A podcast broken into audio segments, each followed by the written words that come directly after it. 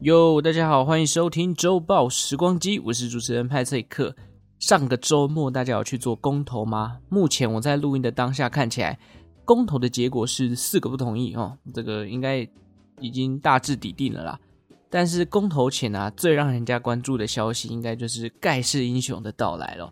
不管你有没有被震惊到，感觉这一个年底好像很多事情才陆陆续续在爆发当中。我个人其实也是哦，每次到年底前后都是这个工作最忙碌的时刻，尤其今年过年特别早嘛，在这个一月底就要除夕了。过年前的几个礼拜啊，通常都是很多这个呃社会人士或者是在工作上特别忙碌的时候，因为很多事情要赶快先处理，不然时间上会来不及。等于说你可能一个礼拜要先 cover 掉两个礼拜的工作量，毕竟在休息的过程当中，很多事情要提前准备。那过完年回来，哈，第一个礼拜，我想啊，不要骗人的，就是 第一个礼拜回来，你根本就没什么心思会去做工作的事情，所以避免搞到自己哦，只能让现在的我来完成未来的我的工作了。祝福大家这个年底的工作都能够按部就班的完成，然后没有什么突发状况，过上一个好年。下礼拜就是 Christmas 圣诞节了，不知道大家今年有没有安排完交换礼物呢？之前到这个呃台北各个这个什么新一区啊、中山啊，都看到很多人在买相相关的这个交换礼物哦，也有人是在圣诞节前后去到处搜集圣诞树啦。今年派翠克跟大学同学玩交换礼物，已经进入不知道第几年了，应该有五六年以上了。玩法终于稍微有一些改变哦，以往都是这个随机抽选嘛，然后天堂地狱礼物互相送，你可以抢别人的礼物，但这一次呢，我们是用。呃，这个指定小天使的方式哦，就是每个人先列举出三种描述来去描述你想要收到的礼物的类型，那再来大家就会抽出要送给对方的这个对象，用这个信箱的方式随机抽签，依据三个描述去买相关的礼物。一来哦，我觉得这个好处是，第一个你不会送到对方可能比较不喜欢的，因为你有一个依据嘛，不会差太远。第二个在挑礼物的时候也比较不会没有想法。不然以往这个交换礼物大概就是那些东西，香氛蜡烛啊，什么什么玩偶啊，或者是出社会就是用一些办公用品等等。因为前提你有条件明确了，在挑礼物，就算你没有想法，你也可以依照我刚刚前面讲三个描述去做一个筛选。我觉得可以推荐给大家啦，这一次应该不会那么雷了。那我个人今年想要收到什么样的礼物呢？我是选择哦，这个可以按摩的哦，缓解腰酸背痛。不知道是不是老了哦，最近这个。新办公室的椅子让我坐得很不安稳，有时候还会觉得，哎呀，怎么突然那么腰好酸哦？哎，真的是过完年之后应该要去按摩一下了。总之就期待看看吧，希望是不要收到按摩枪了，因为我自己已经有一支了。但我现在觉得我的形容好像十个人就是什么形容是这个办公用品，哎，不是办公，形容是什么这个可以按摩的又可以缓解腰酸背痛的感觉，真的就会直接联想到按摩枪。殊不知我是想要那个可以靠在。靠背的那个，然后帮我按这个，呃，这个腰的位置啊，不管了，反正就收到什么都很开心，至少也可以按摩，可以帮助自己舒缓筋骨，我就觉得很开心了。好，进入今天的主题哦，来聊聊圣诞树。大家有没有好奇过，为什么圣诞节要装饰圣诞树？不是什么圣诞草啊、圣诞贝壳之类的，圣诞树它的由来到底是什么呢？OK，我们先来了解一下什么样的树种比较容易变成圣诞树。先来聊一下这个圣诞树的特性哦。大部分真正的圣诞树，这边指的是天然的哦，不是什么人工材质啊、塑胶啊等等的。通常一棵纯天然的圣诞树会是一棵常青树。常青树是什么概念呢？简单来讲，就是一年四季啊，它的叶子几乎都是绿色的，可能像是松树、呃冷杉哦等等的。那在早期北半球的国家，譬如说北欧地区，他们的传统信仰里面就认定太阳是光明的象征。那冬天的到来呢，会导致白昼的时间缩短嘛？啊，冬天很多的树木啊，很多的草就会枯竭，甚至北半球一些高纬度的国家会进入这个永夜的状态。对于他们而言哦，这都是太阳神力量减弱的一个表现。那太阳神什么时候力量最弱呢？当然就是。这个白天时间最短的时候，也就是每年的冬至，通常就是在十二月二十一号或二十二号。虽然是万物枯竭啦，但还是有一些这个没有因为冬天而枯黄的树木，就像我刚刚前面讲的常青树，他们就认定这些树木因为还存有太阳神的力量，还有它的保护，因此常青树就在这些信仰当中被象征为战胜黑暗的标记。冬至过后呢，太阳神的力量因为这个白昼时间慢慢的变长，也就象征它慢慢恢复力量了。这时候人们就想起了常青树。因为夏天太阳神力量最强的时候，整个可能环境都会是绿意盎然啊，适合农作物生长的嘛。因此，人们也会将太阳光明跟绿色连接在一起。那太阳神慢慢恢复能量，很多人就会用这个常青树来呃祝福太阳神。后来也变成了各自文化的一个发展哦。例如北欧地区就认为常青树是一种象征永生的植物。罗马人呢，就会在当时他们一个非常重要的节日叫做农神节，运用绿色植物来装饰自己的家或者是这个寺庙。那埃及呢，会在夏至的时候用绿色棕榈叶来纪念太阳神。埃及的太阳神叫拉哦。有些地方呢，还认为绿色植物有这个可以驱邪避凶，甚至对抗女巫的能量。因此，早在基督教之前。很多古时候的文化就已经有用这个绿色常青树来当做辟邪的装饰，或者是一些信仰的记号了。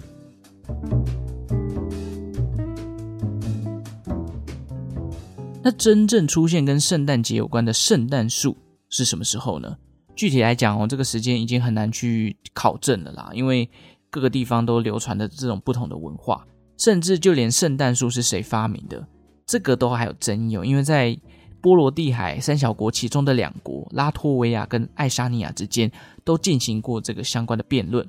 在拉脱维亚的首都里加，当地就有一块纪念碑，用各种语言写下“一五一零年里加拥有第一棵圣诞树”。但这句话呢，爱沙尼亚显然是不承认啊，因为他们表示自己早在一四四一年的时候就有类似圣诞树的概念出现了。但我个人是觉得，不管怎么样啦，不管是爱沙尼亚还是拉脱维亚，谁先有这棵圣诞树？因为圣诞树已经变成世界各地这个过圣诞节的重要指标了，最早的一棵到底在哪里，似乎已经不太重要了。总之，波罗的海国家的这个传统哦，这个关于常青树的使用，慢慢的在十五、十六世纪传入了邻近他们的德国。十六世纪的德国开始有基督教徒会在家中装饰圣诞树来过圣诞节。那这个传统呢，是怎么样引进的哦？据说是当时的。史特拉斯堡大教堂前种植了一棵类似圣诞树概念的植物。哦，这边也要补充一下，因为目前的史特拉斯堡已经是在法国的领土了嘛，但在十六世纪的时候，那边还算是德国的范围哦。那怎么来的？我们来讲一下这个故事哦。据说这一棵种在大教堂前面的冷杉树哦，引发了后续的跟风流行。很多的基督教徒啊，到这个史特拉斯堡大教堂进行参拜的时候，看到大教堂前面都用树木来度过这么神圣的圣诞节，导致基督教徒也开始搬冷杉树回家进行装饰，想说连大教堂都这么做了，这是不是一个神圣的信仰呢？结果这个状况发生了什么事情？引发当地的居民啊，大量的去砍伐树木，后来。到什么程度呢？政府必须下令禁止民众砍树，因为森林的冷杉几乎被就被臭掉掉这样子，可见当时的信仰力量有多么的强大。那被禁砍树木呢？大部分人就只好改用木头或者用其他的树种来进行装饰。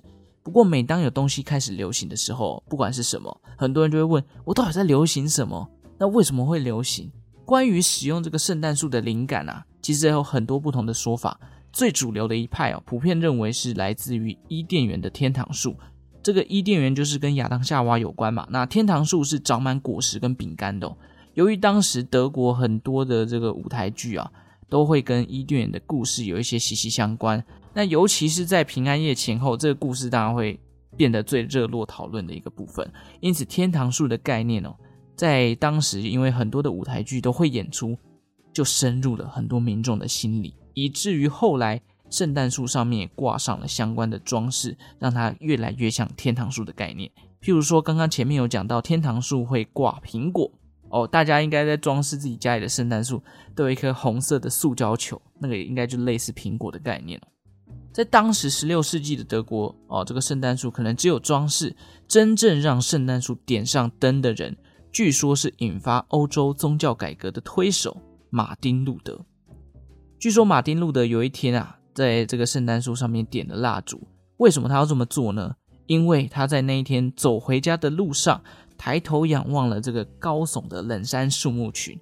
从这个缝隙当中呢，他又看见了高挂在天空上那个一闪一闪亮晶晶的星星，顿时感动万分，仿佛见到了耶稣。于是他就回到家里，想要跟家人分享这份感动。那为了要重现那个在冷杉树木缝隙当中闪亮亮的星星，他就使用家里的这个小树木点上了蜡烛，然后告诉大家说：“我今天看到了这份感动，愿意跟大家分享。”这也是为什么有一些圣诞树喜欢在最顶端挂上星星。我猜大概也跟这个故事多多少少有一些关系了。随着时间慢慢的过去哦，圣诞树的概念也从德国传播到了其他欧洲的地区。十八世纪左右，欧洲各国都能看见圣诞节的时候装饰这个圣诞树了。但一直到了十八世纪中，英国王室才有了第一棵圣诞树。那真正让圣诞树变成流行时尚指标的人，还是要归功于十九世纪的维多利亚女王。一八四八年的时候，有一家英国当地的报纸叫做《伦敦新闻画报》。刊登了维多利亚女王以及她的另一半艾伯特亲王，还有他们的子女在欣赏他们装饰的圣诞树。那时候的维多利亚女王大概是什么概念呢？可以说是整个欧洲流行指标的人物啊！这让十九世纪初期哦还不流行圣诞树的英国，瞬间每个人都看到哇，连女王都在风靡这个 Christmas tree decoration，那我是不是也要来跟风一下？甚至这个维多利亚女王，她还有一个习惯了，就是会在圣诞树下以及树枝上挂上礼物，送给她的另一半艾伯特亲王，感谢他这一整年来的陪伴。这个做法呢，也影响了当时的人民哦，他们就认为说，哦，圣诞树结合礼物，好像是一个不错的选择。这也是为什么后来圣诞树下会有礼物摆设的一个概念。然后，那维多利亚的这个事件出来之后呢，整个欧洲都算是风靡起来圣诞树的装饰跟布置了。那欧洲风靡的美国呢？哦，美国就要等到更后来之后才接受了。原因是因为当时虽然有部分的德国居民移民到美国，也将圣诞树的传统带进了当地，但由于宗教上面的差异哦，美国人当时是不太能够接受圣诞树的文化。一直等到十九世纪中，越来越多的文化融入到了美国之后，圣诞树的概念才慢慢的被普及。一九二三年，哦，白宫草皮上也举办了第一次圣诞树的点灯仪式。后来过了十年哦，一九三三年，纽约的洛克菲勒中心也点上了第一棵的圣诞树。那纽约这棵圣诞树的传统哦，也变成了当地人的一个大事。现在白宫跟洛克菲勒中心的圣诞树已经算是美国非常指标性的一个象征。这棵洛克菲勒中心的圣诞树，据说每年都至少有二三十公尺高。即便去年因为这个二零二零年的疫情嘛，观光客变少了，但这棵树还是照样点灯哦，你就知道有多么的重要了。好，因为这个时间轴有点拉得很长，从古时候到这个十九世纪，快速跟大家总结一下圣诞树的介绍。早在基督教以前，很多地方，例如北欧哦，就开始使用常青树来作为摆设。那常青树它其实就是一年四季叶子都会呈现绿色的一种植物哦。这些用常青树作为摆设的地区哦，通常把常青树视为永生跟太阳神的光明战胜黑暗的一个信仰。随着文化交流越来越频繁哦，常青树的布置也从一些这个北欧国家慢慢的流入到其他欧洲的国家。十六世纪的德国地区呢，因为舞台剧上演的这个伊甸园的天堂树，加上大教堂前面使用常青树来布置，开启了人们喜欢在平安夜前后将树木带回家布置，借此庆祝圣诞节的传统。于是有了圣诞节布置圣诞树的一个流行。那到英国呢，还有美国，因为这个。英国皇室啊，还有这个名人的跟风流行效应，逐渐将圣诞树的文化融入到了各个地方，也就变成了你我现在所熟悉的圣诞节的象征啦。好啦，以上就是圣诞树发展的介绍，有机会再来跟大家分享世界各地各种奇葩的圣诞树，还有相关的圣诞树冷知识。毕竟现在你知道，这个圣诞树早就已经跟商业进行一个挂钩了。想想新北板桥耶诞城今年还跟乐高做了一个圣诞树啊，商人的手段就是可以引发各种新奇的设计。不管你喜不喜欢，你不得不否认，圣诞树现在可以带来很庞大的商机。感谢大家今天的收听。如果喜欢周报时光机的节目，欢迎订阅我的频道。也在这边祝福大家 Merry Christmas，圣诞节快乐。诶，说实话的，我对于收集圣诞树其实没有太大的兴趣，因为其实到后来都长得差不多嘛。我现在最有兴趣的是两种树：订阅树跟追踪树，好不好？我自己觉得我这样还蛮蛮幽默的。欢迎大家可以追踪我的 Facebook 或者是 Instagram，每天我会在上面更新历史上的今天，你们就当做送这个追踪数给我，好不好？感谢正在收听的你，为我创造了一次历史的收听记录。那我们就下次再见喽，拜拜。